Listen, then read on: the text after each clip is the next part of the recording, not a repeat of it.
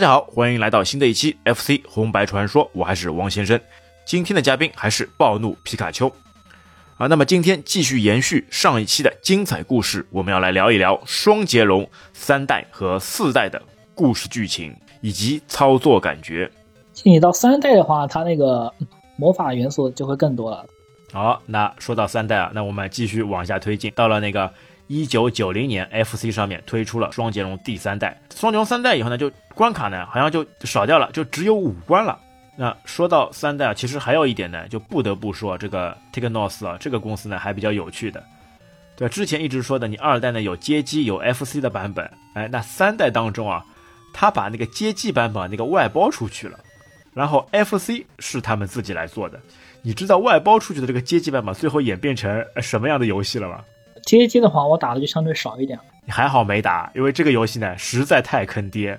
它是怎么呢？它变成那个最早的那个氪金游戏了。因为街机你知道，它就是想要你不断的去投币，所以它还有了什么呢？还有了那个商店系统。所以你想要玩的爽快，就多投币买装备就可以了。这个东西真的做的太烂了。你游戏游戏最大的那个成就嘛，就是在游戏当中呃来实现一些那个自我的一些一些满足嘛。那你老是要投币，用氪金的方式来打，这个就太烂了。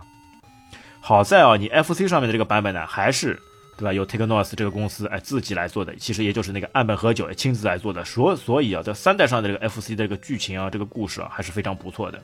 哎，而且第三那个三代啊，它其实那个说明书啊也特别有意思，它是等于是一本什么呢？像一本那个漫画集一样的，把整个那个剧情嘛描绘了一下，对吧？你想想看，你打游戏呢，还能再顺带便再看一个漫画书，哎，是不是特别值得？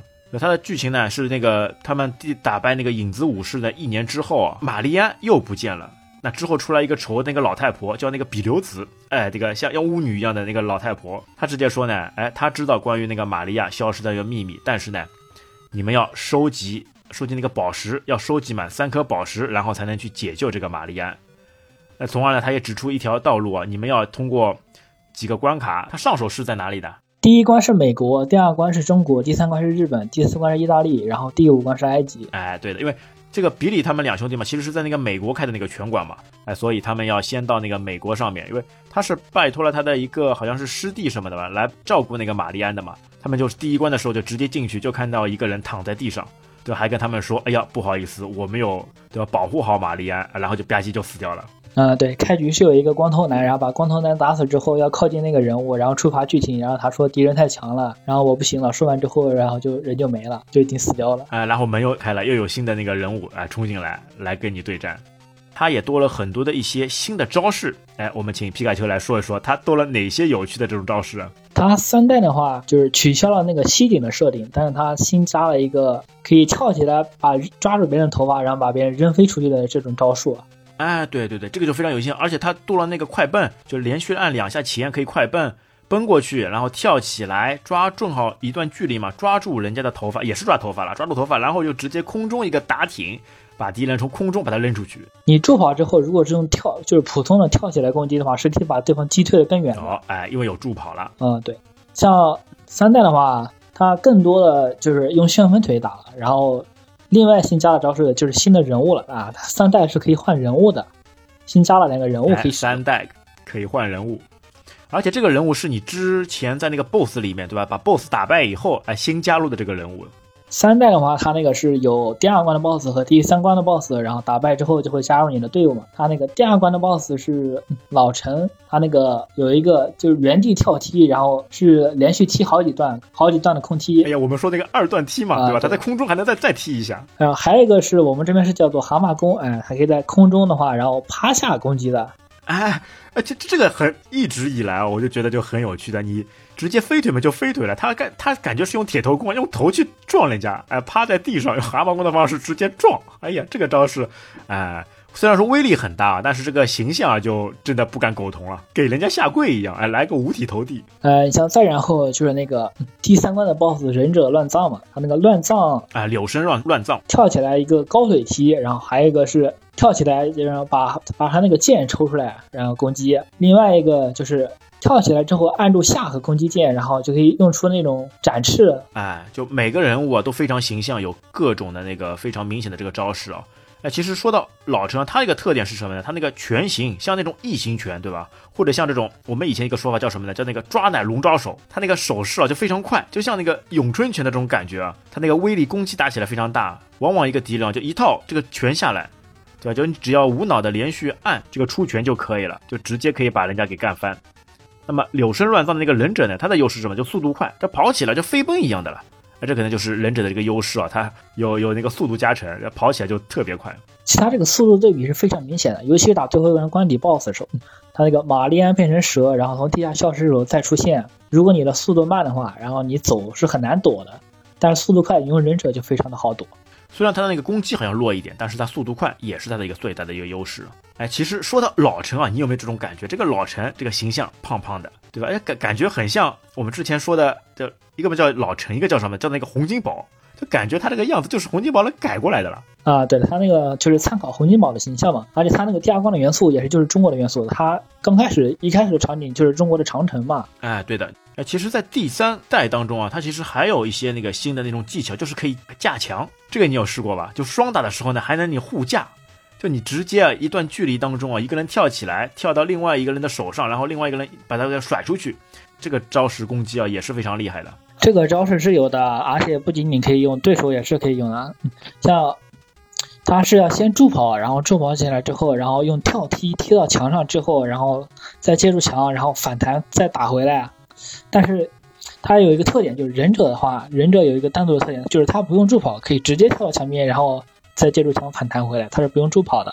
然后你包括像敌兵的忍者也是不用助跑的，他可以直接回跳，跳到墙上再反弹回来。啊，而且我之前有看过一个那个速通的一个版本啊，就是双打，然后两个人就反复通过那个相互那个架踢的方式。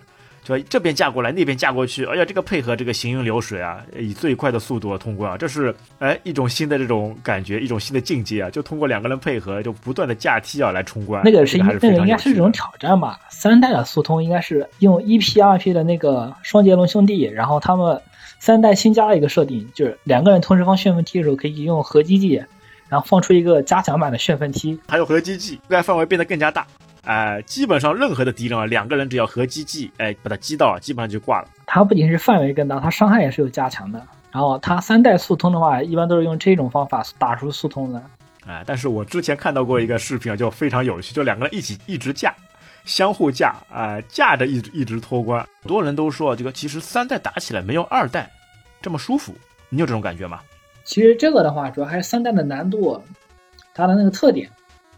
因为你二代的话，它是有好几条命的，但三代不是。三代的话，你刚开始出来就是固定的血条，打死了之后，那个就没有了。所以刚开始接触玩的时候，就会觉得三代特别的难，所以就感觉三代打起来就感就感觉三代打起来没二代舒服嘛。哎，这倒是啊。像你二代的时候呢，我用那个就是可以连发键嘛，就可以不停的使出那个吸踢，哎，就通过这个方式来过关。然后三代的话呢，哦，好难打。上手的时候，我冲过第一关都花了老命了，打了好久，哎，才通过第一关。你像到后面三代，如果你会打的话，其实三代的那个难度是要比二代简单很多，因为二代还有很多那个那些个机关啊之类的那些东西还是很麻烦的。但三代没有，三代主要就是打人嘛，而且 BOSS 战的时候，它是三代是有一个武器系统的，你可以挑出武器去打 BOSS，所以这个难度还是有降低的。多了一个武器系统，就你按那个 Start 键，就是那个暂停键。它会出来那个，一个是选人，你可以在各种人物当中来选择，对吧？所以人家说呢，你最多其实是可以选择，就等于是虽然说它只有每个人只有一条命嘛，但你其实最大的是可以使用那个四条命，对吧？你可以把那个第二关的 BOSS 跟第三关的 BOSS 哎全部选出来，就每个人都有一条命，对吧？然后另外呢就是选武器，哎，选武器你来说说看，有几种武器可以选择？你像武器的话，它那个比利和吉米用的都是双节棍，而且那个。日版的日版的话，它那个双截棍是五次使用，而且不是挥五次，它是打是打中敌人以后才计算一次，一共可以打出五次。哎，基本你五五个双节棍用好以后，就直接过关了，就敌人根本就没有机会站起来，只要站起来一下，被你挥一下双节棍，就直接又趴又干趴下了。然后第二关的 BOSS 老陈，他那个武器是一个爪子，然后就是那个装在手上的拳爪，然后可以加强他的那个拳击伤害，对吧？无影手用爪子，哎，绝对是 buff 加成。然后最后一个是忍者，他这个忍者就比较特殊。忍者的话，他那个是二十个回旋镖，就是手里剑，可以直接打出去。哎，就飞镖，哎，直接发出去，可以远程攻击啊。哎，其实说到老陈的那个爪子啊，它其实也有个原型的，好像是在那个七十年代的哎一部那个电影当中啊，就就有一个人拿着这个爪子，首次拿着这个爪子出现，而且他的对手啊也有趣了，你知道吧？他的对手其实是这个春丽的原型啊。他跟一个姑娘打，那个姑娘的头上就扎两个一个发揪，就是那个春丽的原型哎出来的。哎，但其实你打 BOSS 的时候还有一种小的技巧嘛，就你有如果有多个人的时候，你就可以不停的切换那个武器，对吧？先用比利那个双节棍，哎，五下全部干完以后，再换那个老陈用叉子，哎，这样的话你任何 BOSS 都禁不住这个十个武器的这个伤害呀。啊，对的，如果你两个人的话，就是十五个，这个伤害还是很可观的。你像第一代的 BOSS，它是只能吃五个双节棍的，就是你单人打的话，它是。标准的血量是吃五个，然后第二关的 BOSS 是老陈，他吃五个双节棍之后，再吃几个旋风踢就会死。但第三第三关的话，他那个乱葬的血量是比较薄一点的，就是你直接打完你的武器，就是可以把它差不多也是五个就可以把它干掉。哎，你包括他那个 BOSS 打完之后，他变成队友，他那个血量也是不同的。老陈的血量是要高于双截龙兄弟的，然后双截龙兄弟的血量是要比乱葬高一些的。对的，哎，而且三代当中呢，其实你是可以看到你本方那个人员的那个血量的。那你按了那个暂停键进去以后，就能看到在顶上就能看到他们的血量啊，对。而且之后呢，有些改版，它把所有的包括敌人的这种血量嘛，全部是会有一个浮窗形式弹现在那个游戏画面当中，可以让你非常了解，哎，这个 BOSS 或者这个敌兵还剩下多少多少格血，对吧？这就是改版当中的一个优点。三代的话，其实它场景相比二代做的是少了很多的，它那个三代就主要全部都是完全就是一直在打打打。三代能让人记住一点的场景，你就像是那个在第三关打完忍者之后，他进去之后是有一段路是有陷阱的，会他那个道馆里面会有竹子从地下插出来，然后会插你，然后有的时候你就快快跑，哎，一直拼着命，对吧？闭着眼睛往前奔，哎，有的时候反而可以快速的去躲过这些陷阱，啊，一边跑一边跳，完了可以躲过去，躲过去之后，然后就再再打。哎，但是好像三代当中这个擒拿嘛，这个如果你按着不动的话，那个敌兵呢它是可以逃脱的。好像在二代当中啊就逃脱不了，就你抓住它就如果不动，它一直会被你擒拿着。嗯，这个我倒是记得不是太清楚了。我好像有试过，就二代当中就抓着那个对方这个头啊，就什么都不动，对，因为你你擒拿的时候呢，敌方另外一个其他的敌兵也不会攻击你的，就一直耗着。哎，我就看着他，哎，有的时候耗了两个小时，就看着他，哎，无聊，看着他就一直不动，看他什么时候起身，他就是不起身。那，王先生。也属于观察细节比较仔细了吧？哎呀，闲着蛋疼，你知道吧？就这个场景放着了，就其他就不管他了，去吃饭去了。吃好饭回来看到，哎，他还是被这样被抓着。然后就是那个第四关的 BOSS 是比较特别的，他第四关那个 BOSS 血量就特别的厚啊。第四关的 BOSS 就是那个意大利那个意大利的那个战争机器，战争机器就我就觉得它最像那个施瓦辛格呀，哎，直接从那个未来过来的，哎，直接那个 T 八百开始跟你血拼。他那个就特别的能打了，他那个拳击可以把你打飞好远，然后给你拉开距离之后一个飞踹可以掉好多血，特别疼，伤害又高，而且还特别难打。就之前一直疑惑，就明明在意大利这一关他没有什么，没有那个宝石可以拿的，为什么去打哦？哎，也有也有一些阴谋论说，就是那个比留子，就是那个老巫婆啊，她觉得就意大利这边呢有一个棘手的一个武士，就是这个战争机器，一定要把它除掉，哎，以免后顾之忧，所以派双截龙两兄弟啊到意大利去斗一圈，哎，去干掉他的那个竞争对手。你像打第三关 BOSS 的时候，其实他那个有一个比较特别的方法，就是切那个乱葬，乱葬的那个高脚踢，他那个判定优先级特别高的。他对面飞踢过来，也是优先判定乱葬先攻击到对方的。这个乱葬虽然说血量比较低，但是人物还是特别好用的。哎，一些招式比较特别，而且速度快啊，够灵活。哎，还有远程攻击，还能飞镖扔一扔。哎，伤害伤害特别高。哎，那你来说说看，你三代当中，你说一直打人嘛？那打人上面有没有什么技巧？就敌兵哎，不断的会朝你冲过来，那你有什么很好的方式来一个把他们给干掉呢？三代的话，它那个敌兵，如果你在屏幕正中间的话，他是敌兵是从两边跑过来，然后会只用直接用跳踢攻击你，而且你像第二关之后，它就会那个人物，他跳踢之后会有一段很长的滑行距离，依然是计算伤害的，所以就需要打人的时候不停的切换你的那个数轴方向嘛，就你切换之后跟他不在一个横轴之上，然后他才不会攻击到你。对，一直要切换，就等于是打一下打掉一个人，你要稍微移动一下你的位置。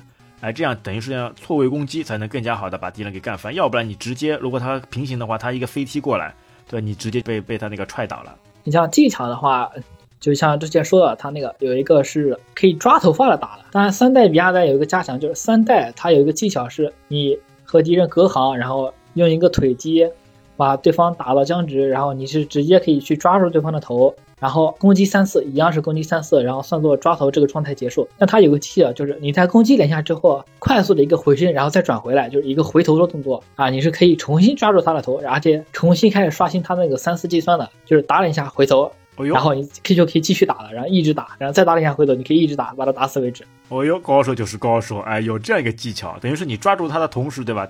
按两下，然后呢就直接放开，放开，然后再再快速的又把它抓住，然后再继续重复这样的过程，是这样的吧啊，对的。但要注意的是，它有些兵种是不可以抓住的，比如说，它像那个忍者兵是没有是没有办法被抓头的。哎，忍忍者，忍忍者个速度快嘛，其实只要是你把他给判定，就踢他一脚嘛，踢他一脚以后，他捂着肚子，哎，判断为那个僵直的时候，你往前走，就直接画面就直接可以判断为把他那个擒拿住，就抓住他头发。啊，然后来两下，对吧？来两下那个肘击，哎再放开，再抓住他。哎呦，这个招式比较有比较厉害，可以一直把他给打下去，直到他死为止。而且你抓住对方的头发的时候，其实他那个三代的话，他最多同时是出现两个敌兵的，就是你抓住其中一个的时候，另一个会在旁边看着，不会攻击你的。你像两个人打的时候，那也是一人一个，不会出现说你打这个的时候，然后另一个人在背后搞偷袭啊之类的，所以还是很安全的。这个招还是特别好用的哎，对啊，就不是混战了嘛，对吧？你抓住他，另外一个敌兵就不会来攻击你的了。啊。对的哎，呦，他看来啊，他们还是比较人道的，对吧？一定要一 v 一，哎，不能以多胜少。哎，还是还是很讲还是很讲武德的。哎，对啊，很讲武德，对吧？街头也讲武德。它还有一个技巧，就是在那个第四关的时候，它第四关第一个场景，它最右边是有两个平台下去的，但你可以忍我，然后下了一个平台之后，然后你在那个平小平台上面打的话，对手是刷新之后是直接在那个平台上，他是没有地方助跑的，然后你在那个地方打的话，你就不会被跳踢了是在那个第四关，就是在那个意大利，啊，对吧？因为前面几关老陈拿好以后，柳生拿好以后，对吧？他们那个三颗宝石其实已经有了，因为第三颗宝石嘛就在那个老太婆身上。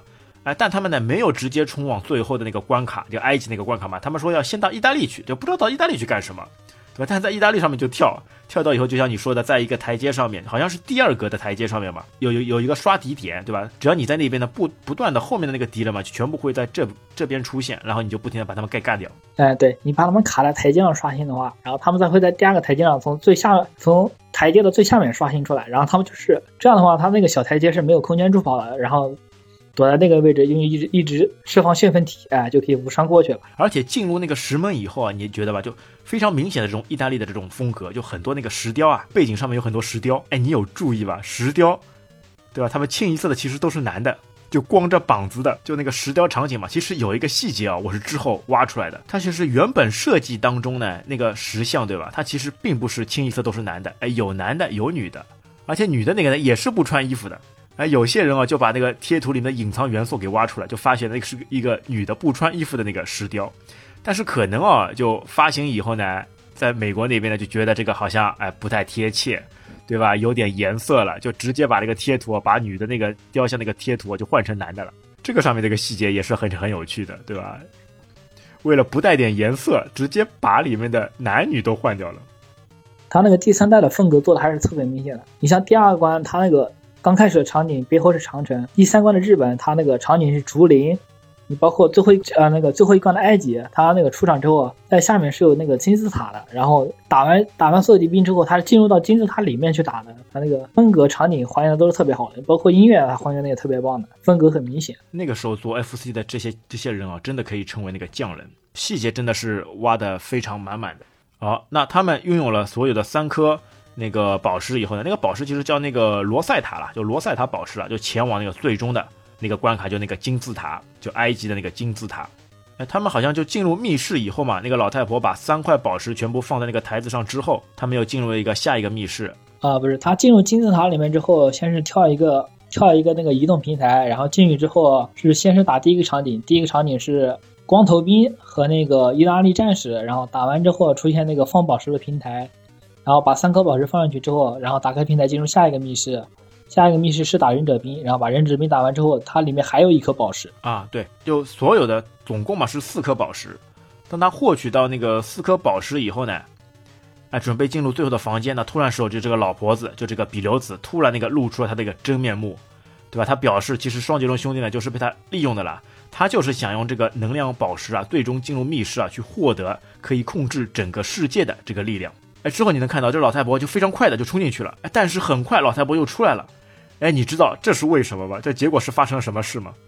呃，我说打过中文版的，然后进去之后，然后说里面有什么更大的力量，然后控制不住，然后把那个宝石开门进去之后，很快出来，然后就倒在地上，然后化成粉末了。哎，就直接死掉了。就没想到啊，他想害人，结果把自己给害了。那其实这怎么回事呢？因为里面这些房间嘛，其实是受过那个诅咒的，就你一定要带好，全部带好四块宝石，同时进去才可以。如果没有的话呢，你进去以后就立马被诅咒身亡。哎，所以这个老太婆哎，就最终害人害己，哎，把自己给坑了。那两个兄弟呢？正好他等于是把这个结界给破解了嘛，然后就冲进那个密室，然后密室里面就出现了哎，跟木乃伊大战一场这个场景。啊，进去之后，然后他是有那个三个木乃伊的那个观象，然后左上、中间和右上嘛，然后它一个一个出来，而且它那个三个木乃伊仔细看的话，它颜色深浅是不一样的，然后颜色越深的那个速度就会更快一点。哎，而且那个时候打木乃伊，我觉得就是好像是天塌下来的感觉，这个木乃伊特别难打。就你使任何的绝招，就好像都能被他破解，对吧？你出拳，它可以帮你化解；你用那个身，你用那个旋风腿，它也完全就无视啊！他总是有这种破解之道啊！你在这打木乃木乃伊这关上面有什么什么技巧吗？打木乃伊难打的话，它是因为木乃伊的那个攻击判定长度是比就是玩家的攻击判定长度要更长的。然后打的话，我个人推荐是用那个忍者，然后用原地的高跳高跳踢，然后在原地不停的高跳踢就可以了。好，这是一个非常好的一个技巧，因为那个时候跟小伙伴打，就每一次打到这边了，就感觉哦天塌下来了，怎么打也打不过。哎呀，这个木乃伊真的是难，可能还是没有很好的掌握这种方法跟技巧。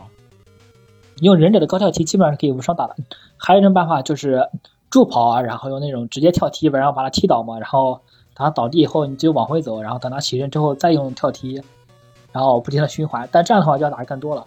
你用忍者用忍者那个高跳踢的话，正常是打七下就可以把那个木乃伊打死，但是用跳踢的话要打十几下之后才可以。那那么接下来，当你把整个三个木乃伊打好以后，又出现一个什么场景？他那个三个木乃伊第三只被打死之后，然后那个木乃伊会变成那个暗黑雅典娜。哦，暗黑雅典娜，它就像像一个蛇女嘛。啊，对我们这边是叫暗黑雅典娜的，对吧？它其实是那个埃及的一个艳后啦，然后就从那个木乃伊身上就开始。复活过来。然后他的一些招式啊，就有那个远程攻击了，它可以放出来一些像冲击波一样的东西。来，具具体你来介绍一下。他的攻击方式就是一个，然后在手里面蓄力一个火焰的鸽子，然后那个把鸽子放出去打你。然后另外一个就是用手，然后手掌向前，然后我可以把你直接打到墙上，吹飞到墙上，那就会再然后再从墙上掉下来之后，他会再从一个补一个从地上过去的一个火焰冲击波。然后另外一个就是它会消失，然后化作一个火蛇，然后从地面上消失。然后过了一会之后，再从地上，然后一个火蛇钻出来。哎，就最讨厌嘛，打着打着打，它消失了，然后又突然之间不知道从哪里又钻出来了。哎，这个像之前说的，它那个你人物的速度不同，它那个火焰其实躲的方法是不一样的。你像忍者的话，你直接斜着走，随意走，你只要保持移动的状态，基本上是不会被火焰蛇打中。但是老陈不行，老陈他那个移动速度是特别慢的，就如果你正常的走的话，他一定会被火焰打中，他就只能上下走。那好不容易啊，把他给打败了。哎，那其实呢，也有种说法，就说这个埃及艳后嘛，哎，他其实是那个玛利亚。就是那个比利的那个女朋友玛利亚嘛，他那个黑化之后的那个版本，哎，有说就打败以后呢，那玛利亚正常了，对吧？那也有说啊，就打败这个埃及艳后以后，就他们把这个坟墓里的那个财宝嘛，全部都拿出去去做好事了。这个倒是那个街机版里面那个结局。哎，但你想想看啊，他们等于是什么？他们等于是盗墓者了。把倒过来的这个钱啊，然后去做善事，这个有 这个是不是就有点啊劫富必劫富济贫的感觉是吧？啊，劫富济贫，对吧？拿本来就不是自己自己的钱 拿出去，再去做善事，哎，那三代当中啊，就其实就是这样一个经历。但其实呢，就还有一种，就玩家脑洞版的一个说法，就说呢，这一切呢，其实都是玛利亚这个女人的这个阴谋啦。因为很明显能知道，那为什么玛利亚在第二代当中啊就已经被人家打死的情况下面呢能够复活，对吧？就不要简简单单以为什么天使降临就能复活了，那其实呢是有根据的。那就有人啊做了以下一些那个脑洞版的那个剧情线，哎，这个就有趣了，这个就黑历史，大家可以来听一下，来玩一下啊。我们不考究它的真实性啊，但是可以了解一下。哎，那其实这个脑洞版的剧情啊，是把这个顺序嘛，一二三的这个顺序嘛会打乱，重新组合。它等于是什么呢？就先是一代，然后是三代，最后是变成二代。那其实是什么呢？那个玛利亚陪伴在那个强大那个比利身边啊，那希望自己也能变得强大，所以呢，他去那个触碰了一些那个禁术。哎，但结果呢却被那个黑暗那个能量啊侵蚀，从而呢就衍生出来那个黑暗玛利亚，那就是那个三代当中那个变身了。哎，但那个黑暗玛利亚呢，为了实现自己变得那个更强的这个野心哦，他首先必须要想办法破坏那个双截龙兄弟之间的关系，所以呢，他就唱上演了一期那个一出那个苦肉计。就让那个暴力组织啊假装被绑架，然后让兄弟呃为了他失踪啊而出去那个找他，这个就是那个一代当中的那个场景。而且呢，他把那个吉米啊就把他给抓住那个洗脑，所以就叫送他啊，他与他那个比利啊呃当中去打一仗。这也就是解释了那个第一代当中为什么兄弟之间相互残杀的这个剧情。那个一代最后的时候嘛，就刚刚说的嘛，他不是有非常好的这种大床，有这种猫啊。那其实他不像是被囚禁了，他更像是这种享受的了，嘿，所以那个时候就说不定啊，就是两个兄弟啊，就都是为了这个女的，对吧？哎，一女四二夫，哎，他们就是这样一种关系。那之后啊，那打败了吉米以后呢，那个黑暗玛利亚，就知道了他的这个让他们两败俱伤的这个计划呢失败了，那只好作罢。那一年以后呢，玛利亚又为了选择在那个埃及金字塔里面修炼啊，这就衍生了为什么突然之间那个。老太婆说：“那个玛利亚呢会失踪，哎，这个因素，她其实是跑到那个埃及金字塔里面去修炼了。但双杰龙兄弟呢，以为他又被绑架了。那老太婆呢，也眼馋那个金字塔里面的能量，所以就利用那个双杰龙这个兄弟啊，去收集那个罗塞塔石，哎，扫除障碍，企图那个占有能量，是 吧？那结果不知道，哎，这是一间有诅咒的房间，他非但没有得到能量，反而哎被这个诅咒所自己自我毁灭。”那他们打败那个黑暗玛利亚之后呢？那玛利亚又回来了，他觉得他这个计划又失败了，又要重新想一出有什么办法了。再之后啊，那个双截拳的那个死敌幻影拳出现了。幻影拳就那个二代的那个 BOSS 嘛，他是那个幻影拳的那个始祖，他一直是跟那个双截拳对着干的。那他出现以后呢，那玛利亚疑似被杀。那玛利亚不是被杀了吗？那就这个这个就让那个双截龙兄弟呢恼怒不堪，与幻影战士厮杀，结果幻影战士被打败。临终前，对吧？他说了那句让兄弟祷告的那句话，其实呢，就是为了让他们啊彻底消除玛利亚内心的黑暗。那说这句话呢，也就预示着那个玛利亚没有死，哎，那所以玛利亚能够复活，而且他复活以后呢，因为兄弟啊那个齐心祷告啊，那个黑暗的玛利亚也终于受到他的影响，恢复了正常，把黑暗元素完全剔除了，哎，对吧？这还是非常有趣的。那虽然玛利亚黑化这一假设让很多玩家难以置信。但是呢，你从第三代当中的这个玛利亚莫名变身为那个埃及艳后，而且通过第二代游戏当中的那个祈祷复活，以及第一代游戏中双截龙兄弟呢会互相残杀这些线索来看，似乎还是挺合理的，对吧？尽管这个猜测呢虽然很离谱，但因为官方啊他始终没有给玩家揭开这个话题，哎，那所以就有了这一个脑洞大开的版本，哎。但是通过这一个版本哦，你真的是可以把前后的这个故事线，就三代当中的故事线呢，全部穿插起来。有的时候呢，还是比较可以让人深思的。哎，那其实啊，他们应该感谢那个幻影战士，要不是他的付出啊，玛丽安怎么会这么容易就恢复正常呢？哎，但是也比较有趣的，一个拥有黑暗能力的人，哎，在那个幻影战士的武力面前，还是会被他们给杀死。那也有可能啊，因为他们黑暗势力用的是那个机枪。啊，用的是现代武器，所以你什么刀枪棍棒都没有用，在现代武器面前啊，你任何的法力什么的都是没有效果的，所以他就被这样阴差阳错的被干死。那机缘巧合，那最后那个幻影战士啊，哎，他可能是知道这些故事，那最后呢，告诉双截龙兄弟，哎，让他们用他们的那个诚心让玛丽安复活。哎呀，这个剧情真的是又狗血，哎，又科幻，又想不通。哎，那么从双截龙之后啊，这个 Technos 公司呢开始不思进取，哎，就想着办法怎么样去多赚钱，不在游戏上呢好好去设计。那之后啊，在一九九六年，哎，Technos 倒闭，然后他的一些那个 IP 人物嘛，双截龙啊、热血啊，都卖给其他公司了。哎，那所以之后啊，这些双截龙这些 IP 嘛，有出现过在其他作品上面，比如有一个那个热血排球，哎，比利跟吉米两兄弟就在那个排球里面客串。那也包括一款那个大作，叫那个忍者蛙的，哎，他呢之后呢就跟那个双截龙哎强强合璧，出了一款叫那个忍者蛙大战双截龙。哎呦，这个游戏本身我们就不说了，这个等于是做一些乱入了。哎呦，感觉就是怎么来钱怎么弄呀。那所以啊，后面就又有了所谓的双截龙第四代。那其实这个第四代呢是一个山寨版本，哎，并不是 Technos 公司啊来开发的。就画面感觉啊，打击手感啊，跟那个前三座完全不相干，所以打的人呢也不多。但是呢，官方其实也是出过正统的第四代。这个就要说到那个二零一七年的时候，一款名叫那个《双截龙四》的那个游戏啊，这一回啊才是货真价实的第四代，是由原始的那个 FC 作者就是岸本和久，哎领衔来制作的。它这个画风，这个像素感，你想想看，在二零一七年还是用这种像素感的画风，但是游戏的这个这个感觉又回来了。而且在四代当中呢，又添加了很多这种武功的招式，比如说一些回旋踢或者是飞踢，哎，会更加的让玩家啊就带回到原本十几年前、二十年前那种感觉。虽然说现在的游戏呢画面做得非常好，但是想想像素风格一直也是这种美学的这种基础。那在现在的时候呢，有一款不以画面称王、游戏剧情、游戏背景、游戏 BGM 作为铺垫的游戏。哎，也是让玩家们非常热衷于此的。而且啊，第四代的这个剧情啊，又回归到前几代的这种哎套路上面。那又是玛丽安哎又失踪了，又被 BOSS 给抓起来了。那最终呢，两兄弟啊，遵循着大小 BOSS 的带领啊，那最终还是把这个玛丽安给解救出来。那最狗血的是什么呢？就是最终的这个打这个最终的这个 BOSS 啊，是一个黑社会的老大。他结果呢，在两兄弟的哎嘴皮子底下。对吧？三寸不烂之舌底下，最终呢被他们劝服，从而呢他就改邪归正，那从良了，跟两兄弟呢握手言和，哎就和平共处了。这个狗血剧情，我说真的是没有什么话说了呀！哎，怎么会这样设计的呢？所以说呢，第四代啊还是主要打的是那个情怀牌，对吧？他的那个招式画面。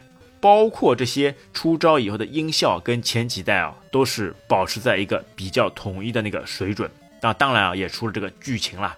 哎，但是呢，对于我们这些喜欢在任天堂游戏机或者是小霸王上玩游戏的这些玩家来说呢，那第四代的感觉啊，却往往就怎么也找不回来了。那我们还是喜欢这种比较怀旧的，哎，之前玩过的那些游戏。那所以啊，第四代呢，我们也只能点到即止。整体来说啊，就这些场景啊，都还是印象深刻。如果你之前玩过的，你肯定非常能具体的回忆起你之前打过的这些场景、这些回忆。嗯，对的。然后现在还在玩 FC 的，主要也就是嗯，怀念以前小时候打的那个乐趣了。还是念想吧，所以归根到底还是这种念想。嗯，对的。哎，可能是这种我们这种人就比较怀旧，哎，永远就离不开那个时候曾经带来过这种的欢乐时光，就那个印象就深深的刻在骨子里，深深印在我们的 DNA 里面。但一些新的东西、新的游戏，就往往可能觉得，哎呀没时间啦，或者是哎呦难度比较高啦，或者是有氪金的这种想法，就不会再去尝试了。对，所以这也就是那个 FC 游戏带给我们这种无限的这种怀念、无限的快乐。我们知道啊，那个皮卡丘是那个游戏界就 FC 上面的那个高手啊。哎，你最快的一次通关双截龙二代或者三代的这个时间是多少？三代的话，我打了最快一次大概也就是十五分钟多吧。像二代的话，我就没有仔细看了。二代它那个剧情还是蛮长的。对啊，二代九关，三三代是五关，三代是五关。哎呦，那你这个高手还确实是高手啊，十五分钟能干完整个游戏。对吧？就我现在来说的话，就算我开了那个作弊器，开了那个模拟器，十五分钟想打关也是不可能的啦。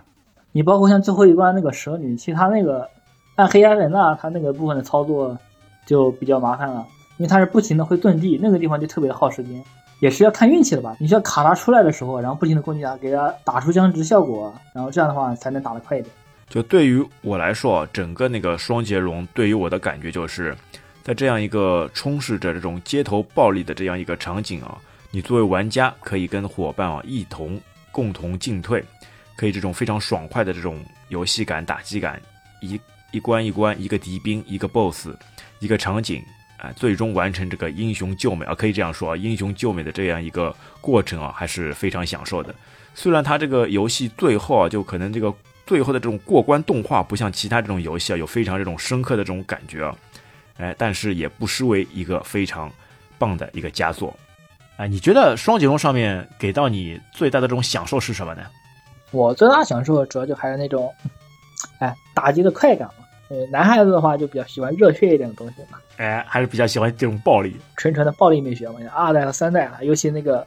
打击的效果、手感啊，还有那个音效啊，都做的特别好，那个打击感就特别的足嘛。那暴力啊，始终在电影里面，包括在游戏里面是绕不开的一个话题。那其实，在现实当中啊，其实也有很多这种以暴制暴的这种情况。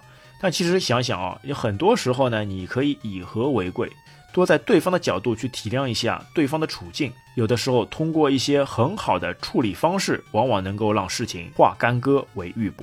哎，所以最终啊，我们还是要在这里呼吁一下，哎，万事以和为贵，创造和谐安定社会团结。哦，我们通过两期啊，把所有的这个双截龙的故事，哎，分享给到大家，哎，那希望大家能够喜欢。这一次啊，非常感谢我们的暴怒皮卡丘啊，来参与我们这个录制啊，因为当大神来临的时候，很多这种细节、这种技巧、这种通关的方式啊，就通通被挖掘出来了，好吧？那我们这一期节目就到这边，感谢大家收听，我们下次再会，拜拜。